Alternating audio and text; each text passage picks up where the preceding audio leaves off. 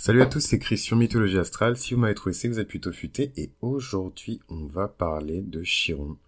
Voilà, je suis toujours super content de parler de Chiron parce que je, trouve que c'est toujours un bon moyen de, déclencher euh, des transformations, de déclencher des remises en question, de l'introspection et de, chercher à guérir, quoi. Pour moi, à chaque fois qu'on parle de Chiron en astrologie, on est toujours dans une perspective de guérison, dans une perspective d'amélioration et de, calmer, d'atténuer un petit peu la peine.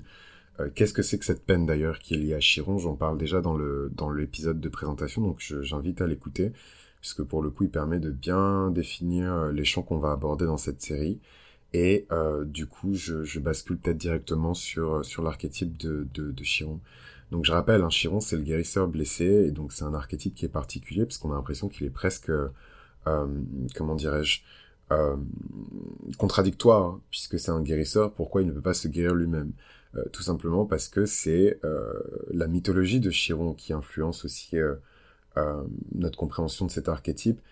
Chiron a ce pouvoir qui lui permet de guérir n'importe qui, sauf lui-même. Voilà, on ne peut pas avoir de grands pouvoirs sans de grands sacrifices.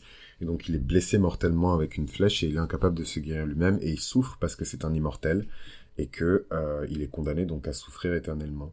C'est super morbide, hein, mais euh, mais en fait, quand on saisit euh, l'archétype, on arrive à mieux comprendre aussi l'influence qu'il peut avoir dans le thème astral de chacun et dans la vie même de chacun de manière générale. Chiron dans la maison 1, c'est un Chiron particulier dans le sens où il vient ici colorer une maison qui rend extrêmement visible ce qui se trouve à l'intérieur donc là, c'est assez euh, particulier puisqu'on peut même percevoir la personne comme un chiron, comme une personne qui est profondément blessée, qui essaie tant bien mal de guérir quelque chose, mais qui n'y arrive pas forcément. Et euh, à titre personnel, j'en parlais avec une copine en plus qui a ce placement-là, et je vais faire attention à ce que je vais dire parce que euh, j'aurais bien voulu lui envoyer l'épisode, mais finalement, je pense que je lui pas. je pas l'épisode parce que je vais un peu me servir d'elle comme un cobaye et comme un exemple et comme une illustration. Mais j'ai une très bonne amie à moi que je connais euh, depuis euh, près de dix ans maintenant, voire même un peu plus en fait, puisqu'on a été au lycée ensemble.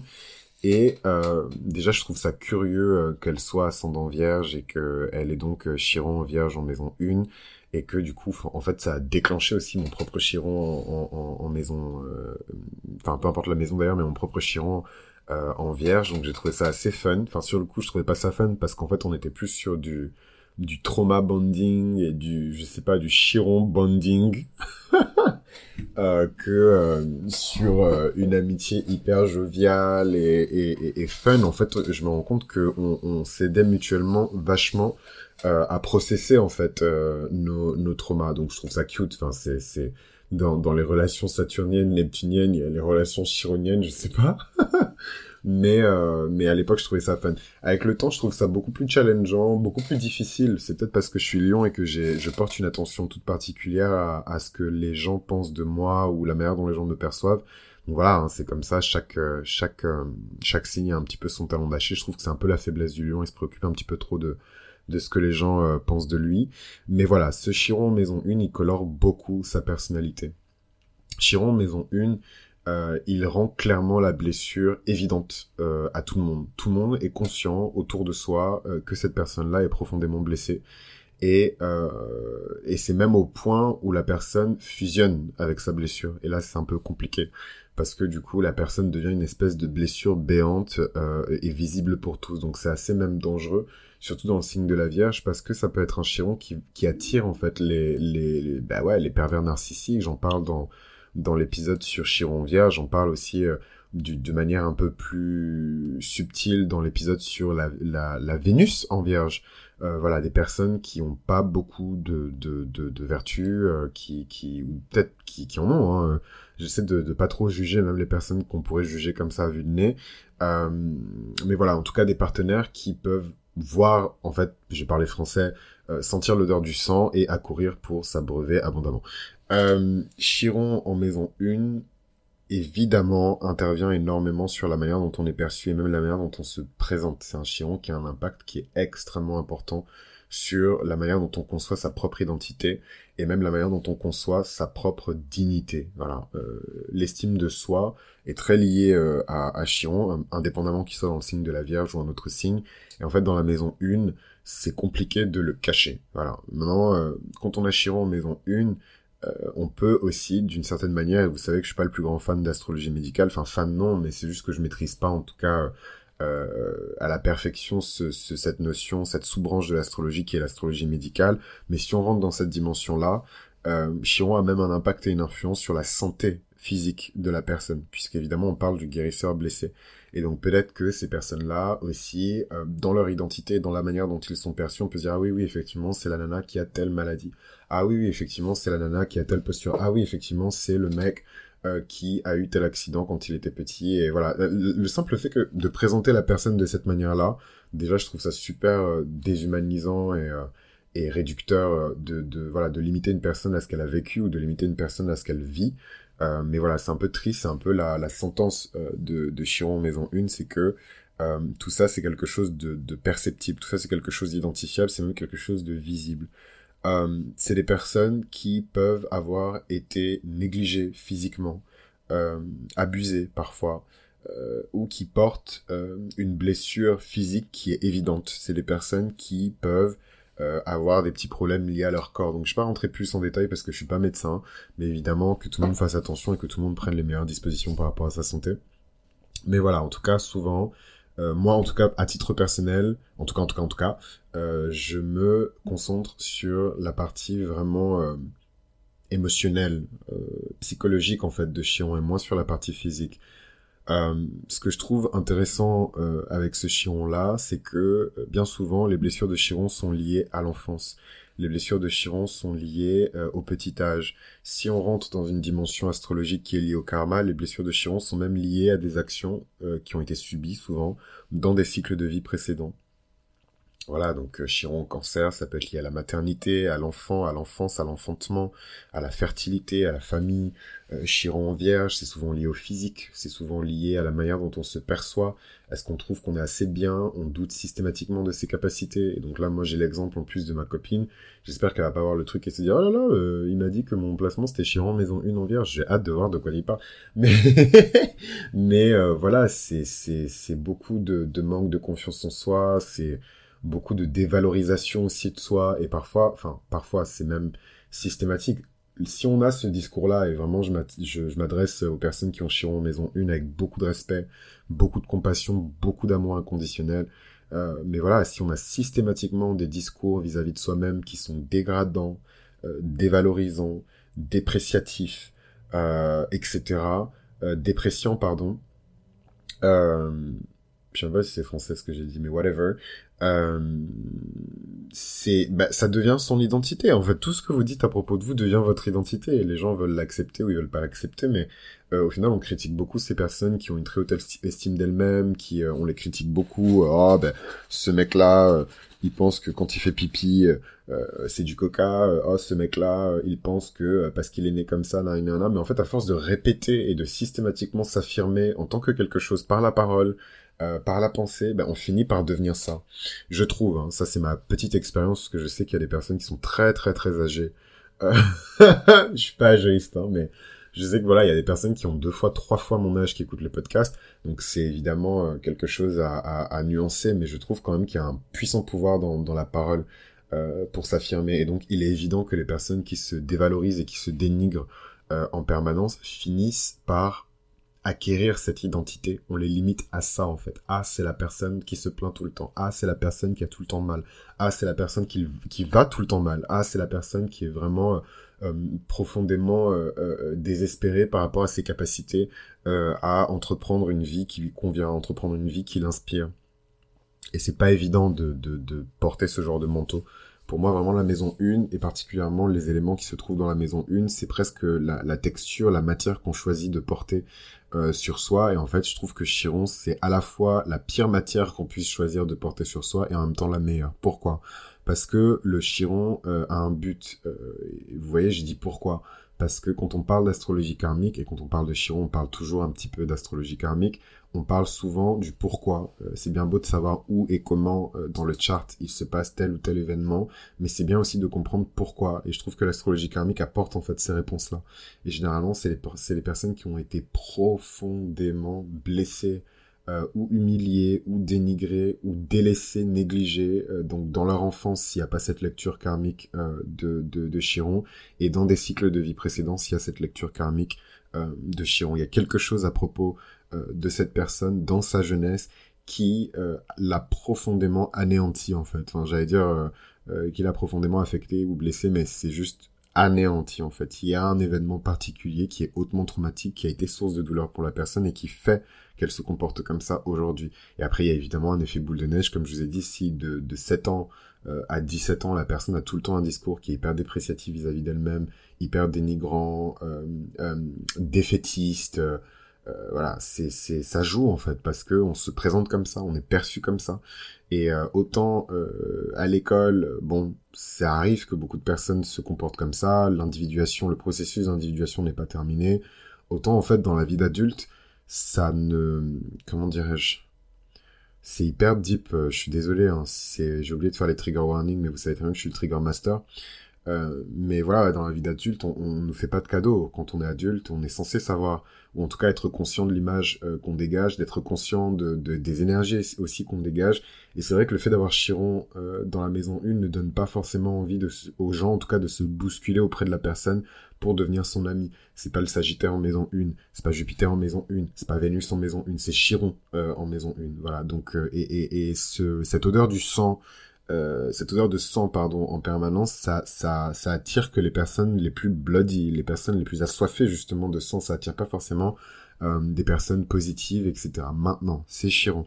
Donc Dieu merci. Euh, et selon le karma de la personne, on peut aussi attirer des personnes qui vont aider à guérir ce Chiron.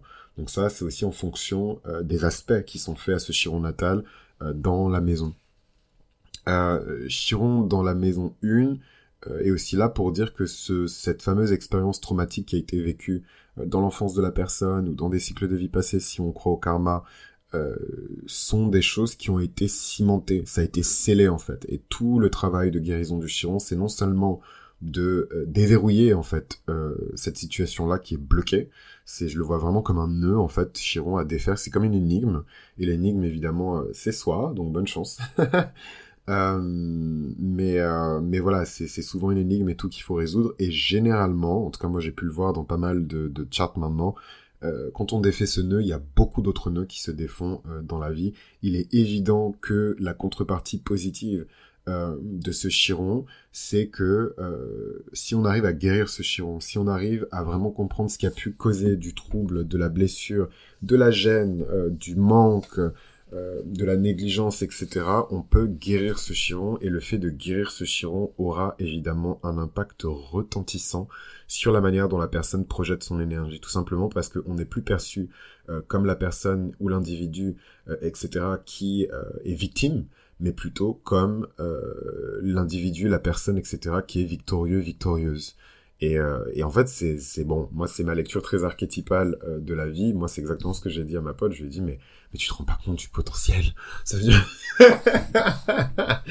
ça veut dire que si tu arrives à guérir ce chiron, tu seras la personne qui a vaincu le démon, quoi. T'as terrassé le serpent. C'est, fantastique, je trouve, que d'avoir un, un, chiron en maison une qui est guéri parce que on ne peut plus se tromper sur l'énergie de la personne. Ce n'est absolument pas une personne qui euh, est là pour être une victime, qui est là pour être rabaissée, ou en tout cas qui tient des discours qui sont rabaissants vis-à-vis d'elle-même.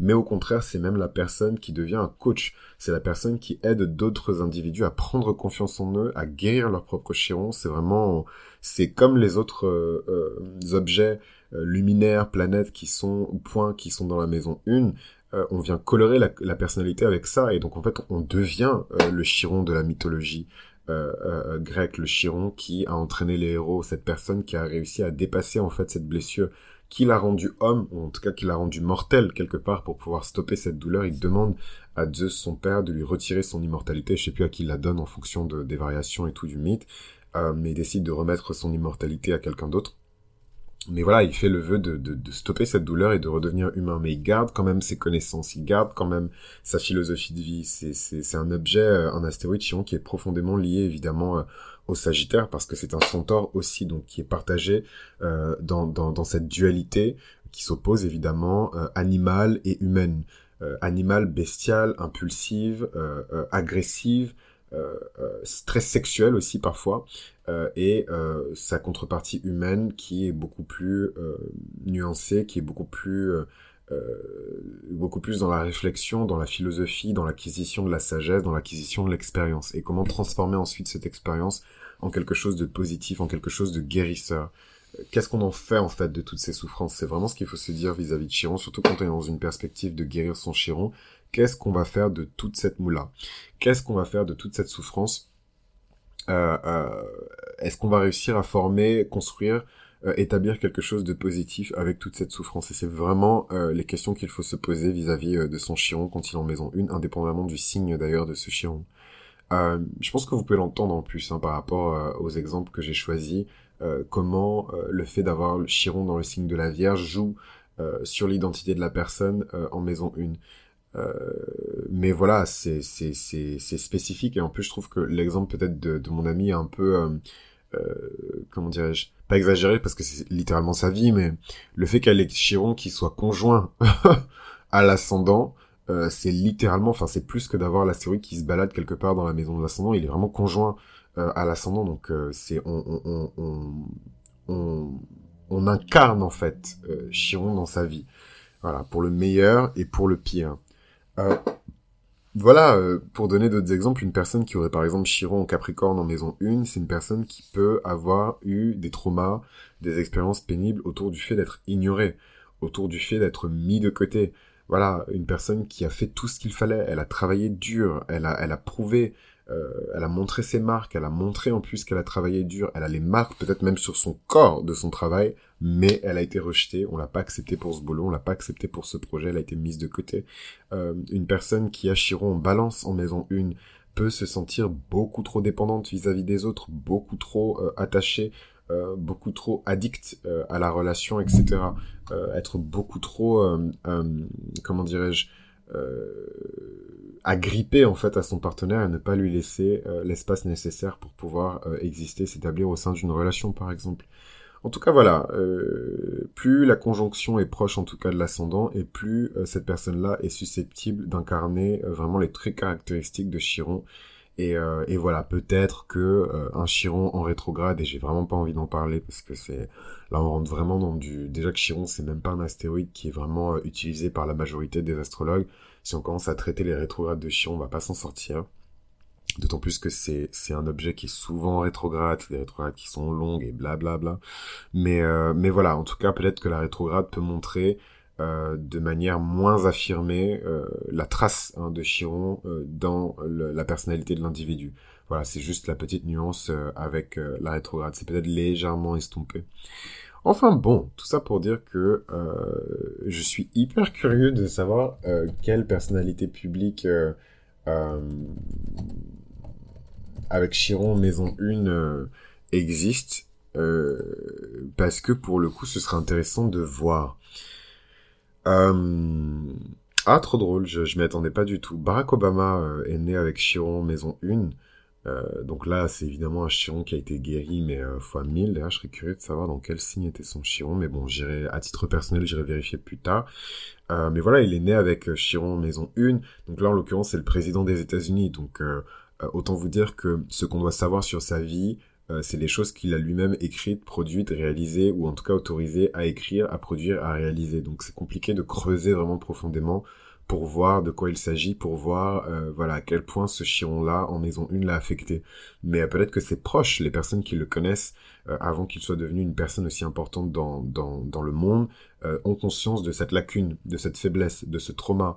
à titre personnel, moi j'ai lu les mémoires de, de Barack Obama et, euh, et je sais que le fait qu'il ait grandi sans père l'a profondément affecté et euh, lui a même fait croire euh, qu'il serait incapable à son tour de devenir un bon père parce qu'il n'avait pas eu l'exemple d'un bon père euh, dans sa vie. Il a un père absent euh, qui a disparu quelques années après sa, sa, sa, naissance. en tout cas, il y a une relation un peu étrange entre son père et sa mère. Mais voilà, peut-être que c'est quelque chose qui l'a profondément affecté et, euh, et que au point en tout cas où ils se disent que il ne va pas y arriver ou au point qu'il ait des discours assez dépréciatifs vis-à-vis de lui-même etc., etc. Mais ça, il faudrait vraiment être dans son cercle très rapproché, à mon avis, pour pouvoir confirmer ce genre de choses, parce que c'est clairement pas des informations que des personnes qui sont susceptibles d'être présidentiables euh, communiquent en fait au public. Mais euh, voilà, pour avoir lu ses mémoires, je sais que c'est quelque chose qui l'a profondément affecté, le fait que ce soit une personne noire aussi. Hein. Euh, le fait que ce soit une personne noire, donc très différente de ce qu'il voyait autour de lui, euh, et, des personnes qui pouvaient accéder euh, à la, enfin pas à la magistrature suprême, mais en tout cas au, au, au, au, poste de président dans son pays, même au poste de sénateur. Il y en a pas 12 000 hein, des, sénateurs noirs dans, dans tout le territoire américain. Euh, il y en a, mais il n'y en a pas 12 000. Euh, donc voilà, toutes ces choses-là en tout cas qui font que, euh, son, que son identité euh, a peut-être été une source de, de honte, parce que je l'ai dit, hein, Chiron, c'est beaucoup ce sentiment de honte, de gêne, de mépris envers soi-même. Voilà, il est non seulement il est noir, mais en plus de ça, son deuxième prénom est, et et comment on dit, est arabe, musulman. Euh, c'est pas la même chose, hein. faut pas venir pour ma gorge dire que ah, les musulmans c'est la même chose, c'est pas la même chose. Moi-même je suis ouest-africain, il y a plein de musulmans qui sont pas je sais que c'est pas la même chose.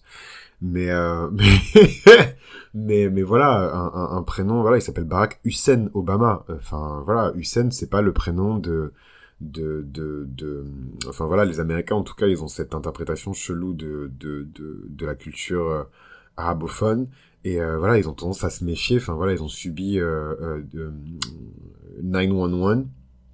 Attends, est-ce que c'est ça? Ouais, le 11 septembre.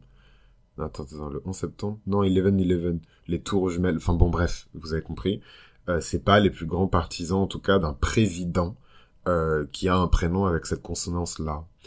Euh, voilà, donc ce que je voulais dire par rapport à Barack Obama. Sinon, Selena Gomez, c'est pas euh, c'est une, petite chanteuse euh, américaine pop euh, qui était une enfant star. Elle a joué sur Disney dans je sais plus quelle émission blablabla et elle a le lupus je crois. Et c'est hyper connu en fait qu'elle a cette maladie là et moi limite à un moment donné j'entendais parler d'elle qu'à travers cette maladie là mais il me semble que son cas s'était aggravé et que pour le coup voilà la presse s'était emparée du truc.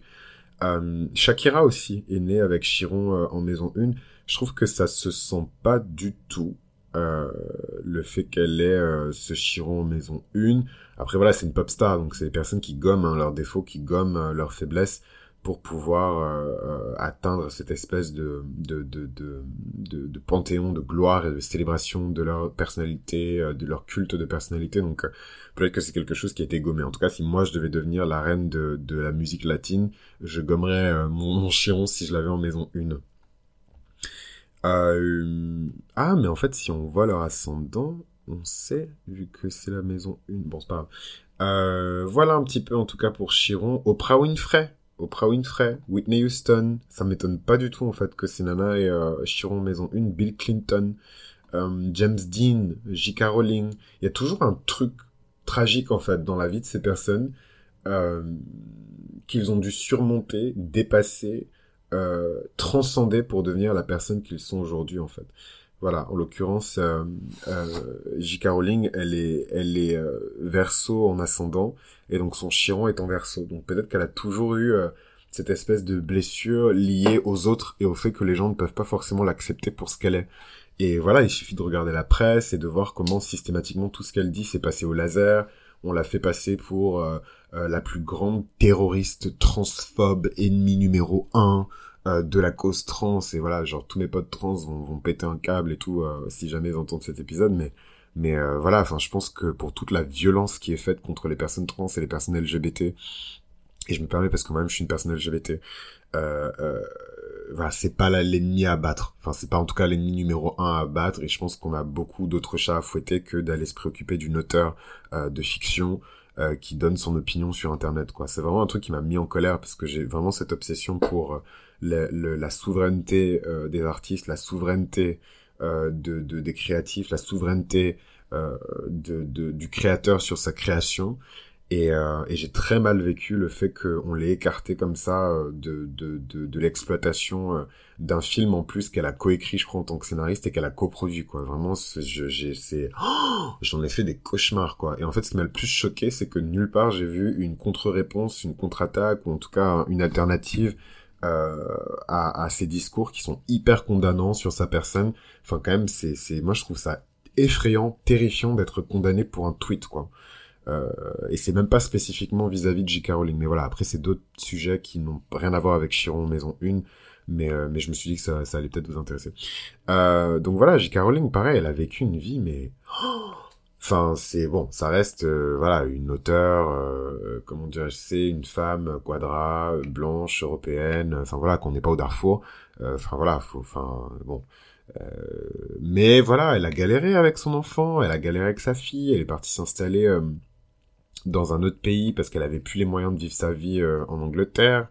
Euh, voilà quoi, c'est c'est c'est c'était pas évident. En tout cas, c'est c'est intéressant de, de elle a pas encore publié de mémoire, mais moi je vais lire les mémoires de J.K. Rowling avec énormément d'intérêt. Enfin, ça se trouve elle les a publiées, je suis pas au courant.